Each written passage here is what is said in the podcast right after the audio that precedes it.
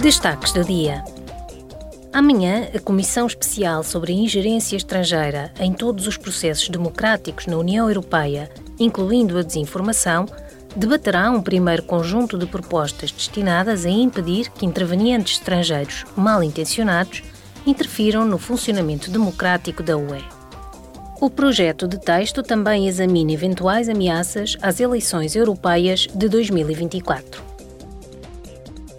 Esta semana, os eurodeputados e os grupos políticos preparam a sessão plenária de janeiro, que terá início na segunda-feira em Estrasburgo. Os eurodeputados discutirão as prioridades da presidência sueca do Conselho da UE e avaliarão os resultados da Cimeira da UE de dezembro. Procederão ainda a uma troca de pontos de vista com a Comissão sobre a criação de um tribunal para o crime de agressão contra a Ucrânia. O Parlamento também debaterá e votará normas mais rigorosas em matéria de transferência de resíduos para melhor proteger o ambiente e reduzir os riscos para a saúde humana. Complementarmente, suceder-se-á um debate e votação do relatório anual de 2022 sobre a situação dos direitos humanos e da democracia no mundo.